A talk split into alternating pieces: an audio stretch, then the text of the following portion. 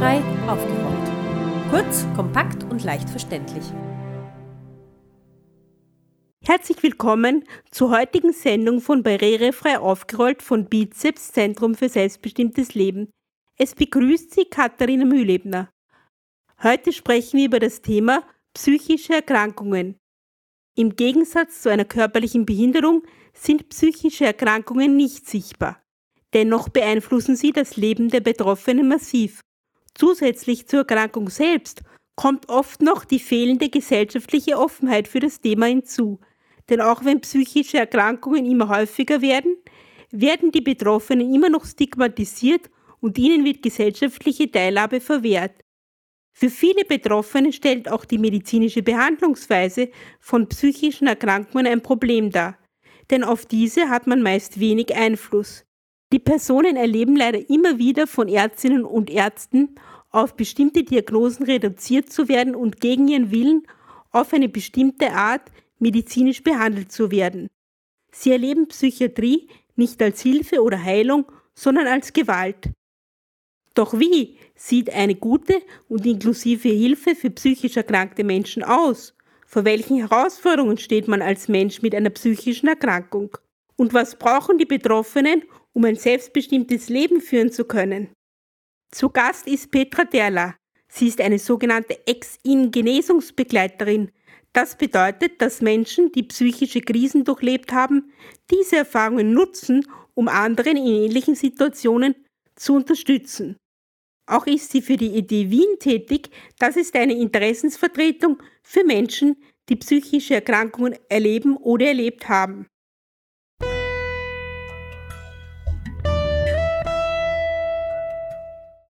Hallo Frau Derler, schön, dass Sie heute in unserer Sendung sind. Wir sprechen heute über das Thema psychische Erkrankungen. Zuallererst, der Begriff psychische Erkrankungen, finden Sie den angemessen oder würden Sie dafür eine andere Begrifflichkeit bevorzugen und warum? Ich glaube, dass diese Frage ziemlich schwierig zu beantworten ist, weil das sehr individuell ist, äh, wie man das formulieren möchte. Es geht ja da meistens um irgendwelche äh, Gefühle oder auch Herausforderungen, äh, denen man sich stellen muss. Und äh, jeder hat da seine eigenen Worte dafür. Und deshalb ist es auch immer sehr schwierig, dann einen passenden Begriff zu finden, der für alle passt. Also ich selbst äh, spreche von mir eigentlich eher von, dass ich Erfahrungen mit psychischer Erkrankung habe. Und äh, ich kann auch mit dem Begriff psychosoziale Behinderung sehr gut aus dem Grund, weil damit auf, äh, ich verbinde, dass, dass das nicht ein Mangel an mir ist, sondern dass ich einfach Herausforderungen in meinem Umfeld habe und dass, wenn man auf das eingeht, das dann auch möglich ist, äh, damit einen guten Weg finden zu können. Sie haben das Thema Herausforderungen schon angesprochen. Welche, vor welchen Herausforderungen stehen Menschen mit psychischen Erkrankungen oder psychosozialen Behinderungen? Ja, auch das ist ja unterschiedlich. Ja, das kann beginnen mit, dass ich mich nicht aus meiner Wohnung raustraue, weil ich vielleicht äh, Ängste habe. Ähm, das kann sein, dass ich einfach äh, in Kontakt mit Menschen mich schwer tue. Das kann auch sein, dass ich nicht verstanden werde von anderen, weil in mir vielleicht Dinge vorgehen, äh, die andere nicht so nachvollziehen können, weil sie da vielleicht auch gar nicht ins Gespräch äh, gehen dann mit den Menschen, sondern ähm, ja, sich ihre eigenen Gedanken dazu machen und nicht nachfragen, was in diesem Menschen vor sich geht. Und ich glaube, das ist so ähm, der springende Punkt, dass man, glaube ich, immer wieder, wenn man durch irgendetwas irritiert ist an dem anderen Menschen, dass man dann vielleicht das Gespräch sucht um einfach mehr über den Menschen erfahren zu können. Und manchmal weiß der Mensch selber nicht genau, ja, wie er das in Worte fassen kann. Dann wäre es auch ganz hilfreich, wenn man ihn vielleicht dabei unterstützt, die richtigen Worte dafür zu finden. Also Sie meinen, wenn ich das richtig zusammenfasse, es liegt auch sehr stark an der Umwelt, wie darauf reagiert wird, dass Menschen sich einfach nicht den gewohnten Mustern entsprechend verhalten. Ich denke schon, ja. Was könnte die Umwelt da besser, ma- äh, besser machen? Was gäbe es da für Verbesserungsvorschläge? Sie haben es ein bisschen schon angedeutet, vielleicht gehen Sie noch näher darauf ein. Ich glaube, dass es dazu eben überhaupt die Offenheit braucht, dass man eben auch äh, etwas, wenn jemand anders ist, äh, das auch ähm, also dafür offen ist, dass man nicht ähm, so anderes Verhalten herabwürdigt oder auch negativ sogar, äh, sogar bewertet womöglich. Und ja, ich denke, das, das kommt dann immer wieder auf, den, auf die einzelnen Situationen drauf an. Ja. Ähm, wenn, wenn das einmal diese Grundlage gegeben ist, dann kann man auch gut, äh, glaube ich, darüber ins Gespräch kommen.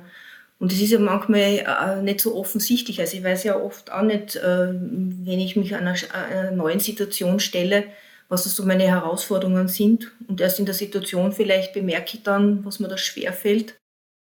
Also dieses Aufeinander eingehen, auf die, auf die Bedürfnisse, glaube ich, ist auch total wichtig. Ja? Dass man dann auch wieder Raum schafft, dass, das, dass man da irgendwie ähm, nicht sagt, das kann nur so stattfinden, sondern dass man auch unterschiedliche Möglichkeiten dann schafft, dass man teilhaben kann.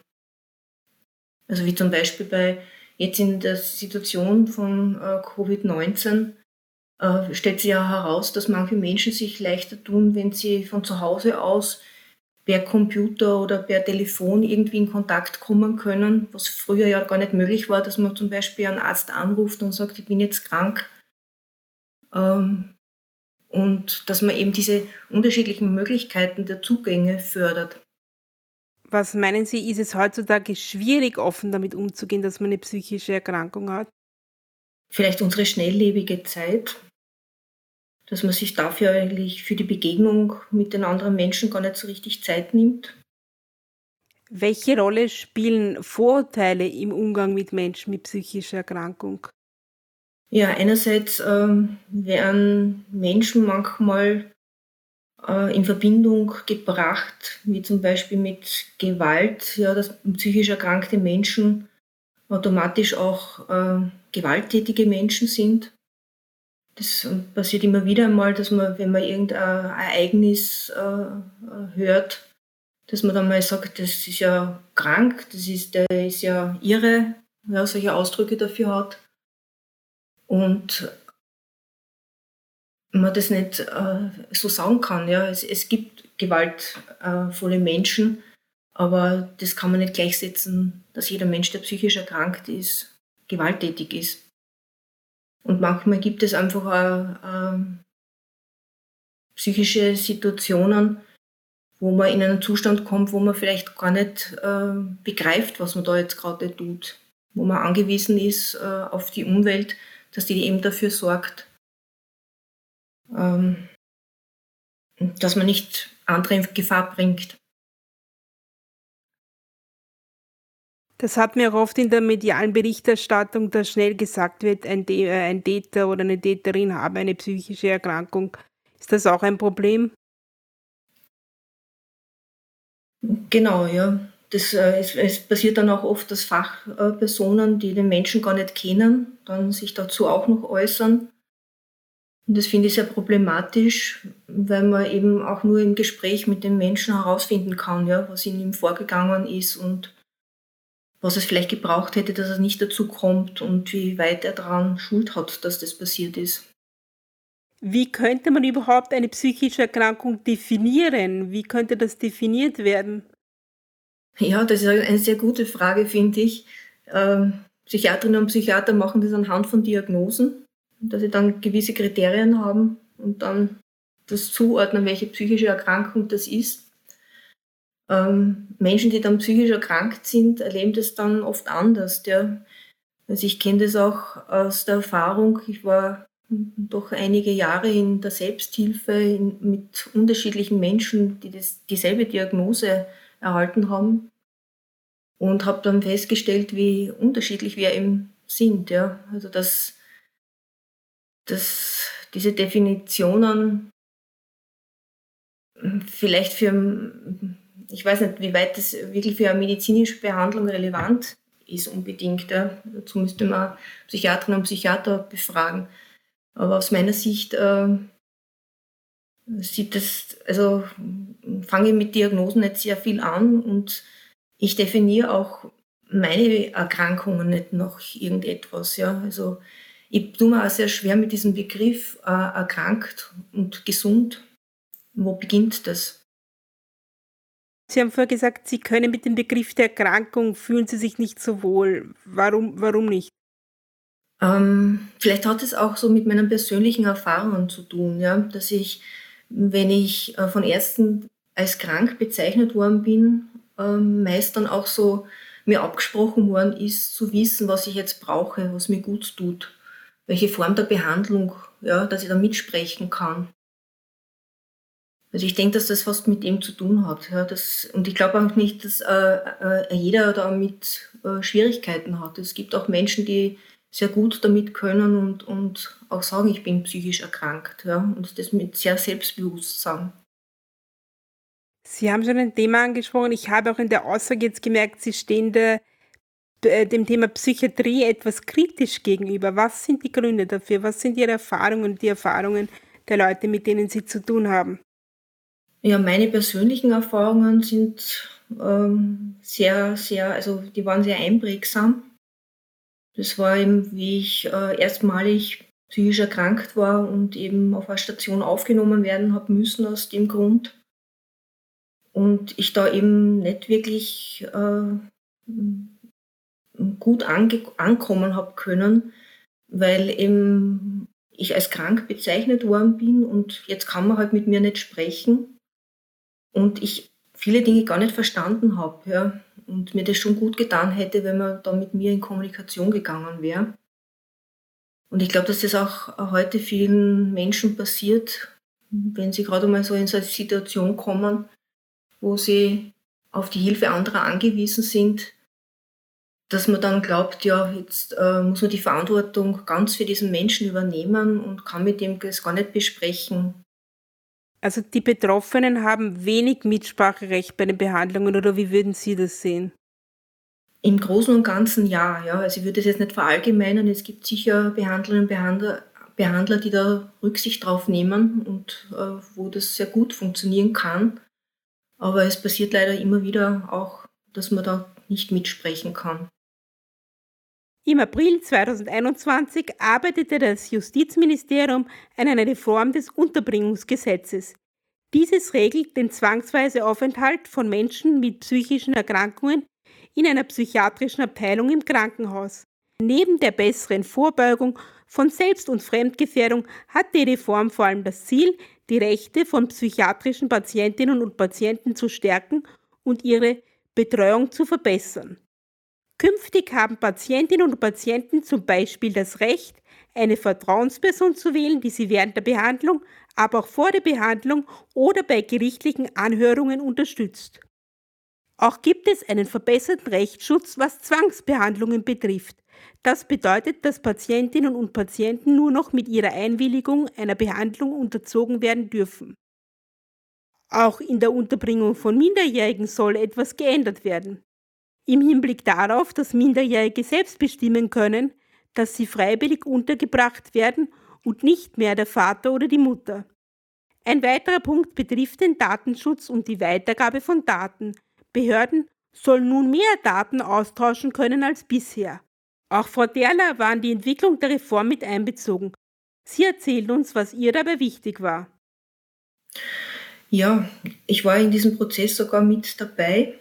Also ich durfte in der Arbeitsgruppe äh, mitwirken, gemeinsam auch äh, mit Ingrid Machold und Frau Scherndaner, die uns dabei unterstützt hat, diese Perspektive der Menschen, die psychisch erkrankt sind, eben gut auch darzustellen. Und ja, also uns war das ein großes Bedürfnis eben, das was ich vorhin auch schon angesprochen habe, ja, dass Menschen da mit ein, einer anderen Haltung begegnet wird. Dass man, ähm, wenn man, wenn man jetzt sich so eine Situation vorstellt, sind ja auch Psychiaterinnen und Psychiater das ja herausgefordert, äh, zu wissen, was ist jetzt für diesen Menschen gut. Ja? Also für uns war da ganz wichtig, dass man, wenn man mal in so eine Situation gekommen ist, dass man dann auch ähm, die Gelegenheit hat, darüber nachzudenken, was war hilfreich, was war weniger hilfreich und dass man das dann auch verschriftlicht miteinander, also dass der Patient, die Patientin mit der psychiatrischen Abteilung das dann besprechen kann und darauf auch Rücksicht genommen wird. Also sollte es dann noch einmal zu einer Unterbringung kommen müssen, dass man dann schon aufgrund dieser gemeinsamen Erfahrungen ganz einfach anders vorgehen kann. Was ist vorher nicht gut gewesen in der Unterbringung, was jetzt noch besser werden kann? Können Sie es vielleicht anhand eines Beispiels? Ja, es wäre jetzt so gedacht, dass ähm, man Vertrauenspersonen hinzuziehen kann, ähm, dass man eben Menschen, die einen schon kennen und gut wissen, was einem gut tut oder nicht und wie man eben äh, zu einer Entscheidung für sich selbst kommen kann, dass man die eigentlich schon in der Situation vielleicht hinzuziehen kann, wo gerade überlegt wird, ob man eine psychiatrische Aufnahme braucht oder nicht. Und auch während der ganzen Unterbringung ja, ständig mit dieser Person in Kontakt sein zu können, damit man eben genau bei dieser Entscheidungsfindung immer wieder und auch bei es gibt ja auch äh, Rechte, die man hat als Patient oder Patientin, die man in dieser Situation nicht wirklich kennt und auch nicht nutzen kann. Ja? Dass, man, dass man da jemanden zur Seite hat, der einen dabei unterstützt. Also eine Art Vertrauensperson, die, ähm, die einem während der Behandlung und äh, vor der Behandlung unterstützen kann und hilft, die Meinung zu sagen. Genau, ja. Sie haben vorher gesagt, die Leute wissen nicht über die Rechte, die sie als Patienten eigentlich haben. Was wären das? Können Sie Beispiele für solche Rechte nennen? Na, es darf zum Beispiel nicht sein, dass mir Privatgegenstände einfach abgenommen werden. Ja, das muss schon triftige Gründe haben, warum das passiert. Es passiert auch immer wieder, äh, dass man dann seine private Kleidung nicht anziehen kann. Äh, das finde ich ist ein total großer Einschnitt und sollte eigentlich äh, überhaupt nicht äh, passieren dürfen. Es passiert auch, dass man dann äh, kein privates Telefon mehr hat. Ja. Und auch das gehört irgendwo immer wieder äh, erklärt, warum das passiert. Ja. Weil es ist manchmal nicht, wirklich nicht nachvollziehbar, warum jemand nicht in Kontakt sein kann mit Menschen, äh, die einem jetzt gerade hilfreich in dieser Situation sein können.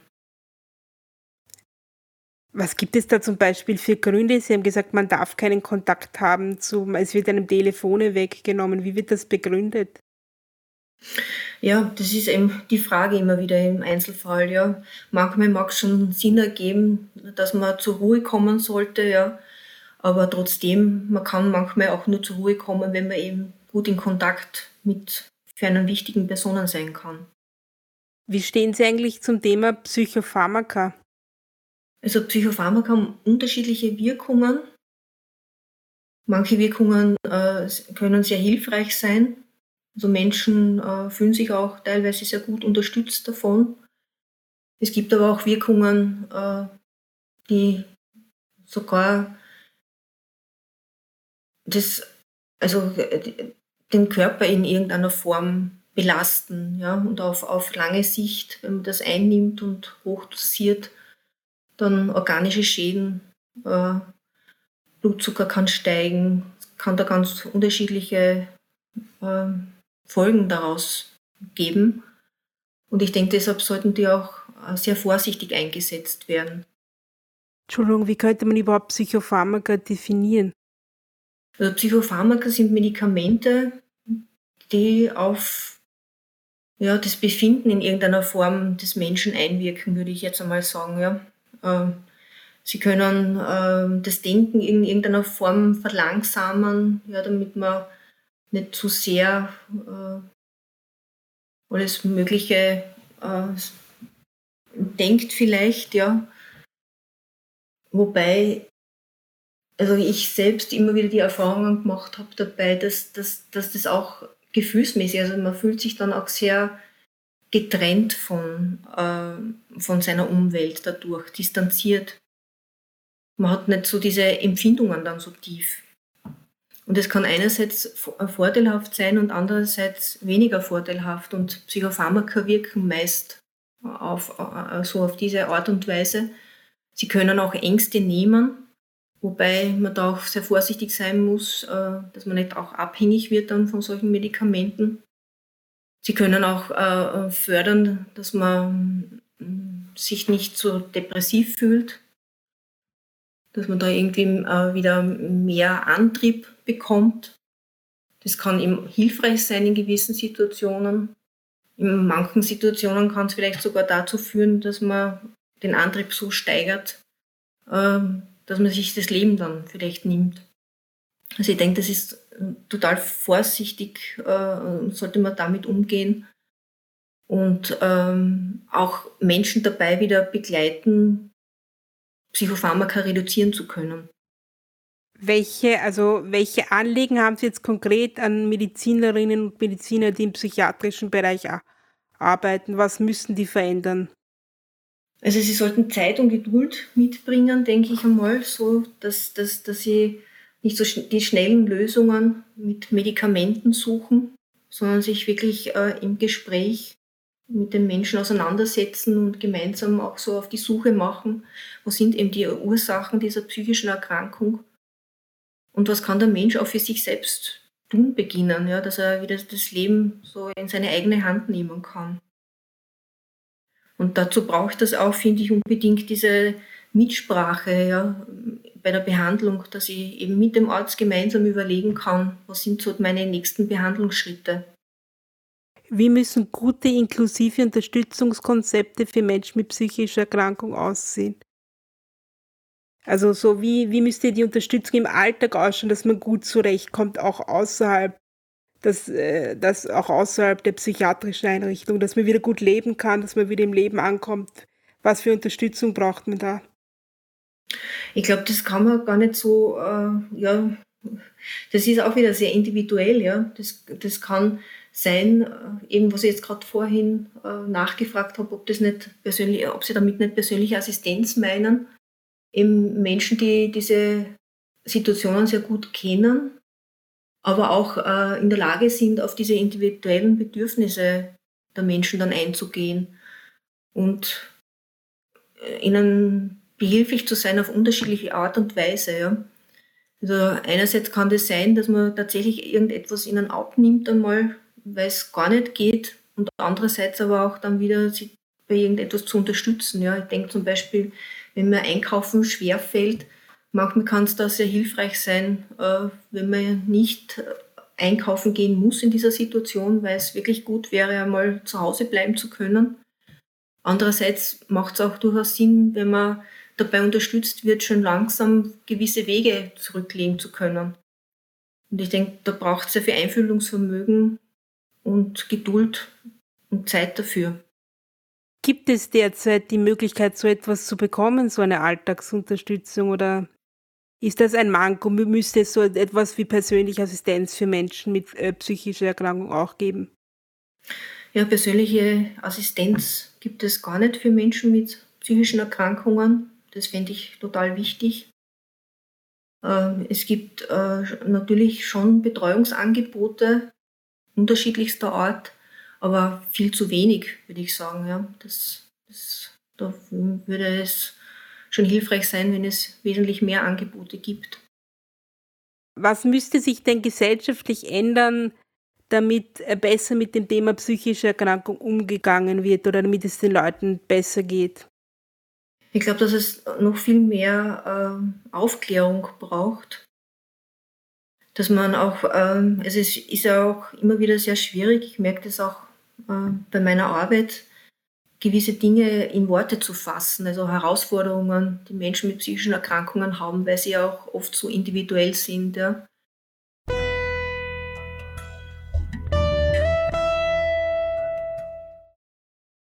Eine psychische Erkrankung kann jeden treffen. Wichtig ist, dass man diese Personengruppe als Expertinnen und Experten in eigener Sache ernst nimmt. Dies beinhaltet zum Beispiel eine medizinische Behandlung auf Augenhöhe, wo auf die größtmögliche Mitsprache der Betroffenen geachtet wird. Im gesellschaftlichen Umgang braucht es wie überall, aber ganz besonders hier Offenheit und Respekt für die Lebenswelten und Wahrnehmungen von Betroffenen. Wir müssen dringend Abstand nehmen von veralteten und schädlichen Stereotypen, die es über psychische Erkrankung leider immer noch gibt.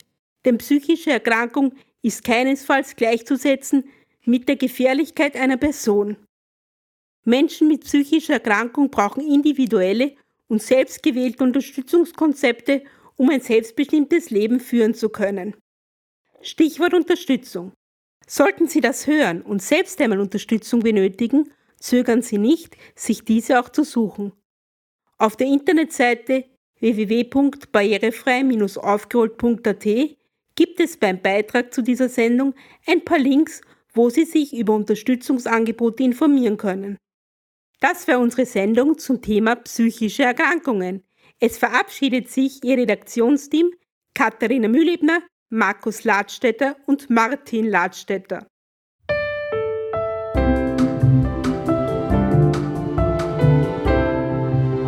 Barrierefrei aufgeräumt. Kurz, kompakt und leicht verständlich.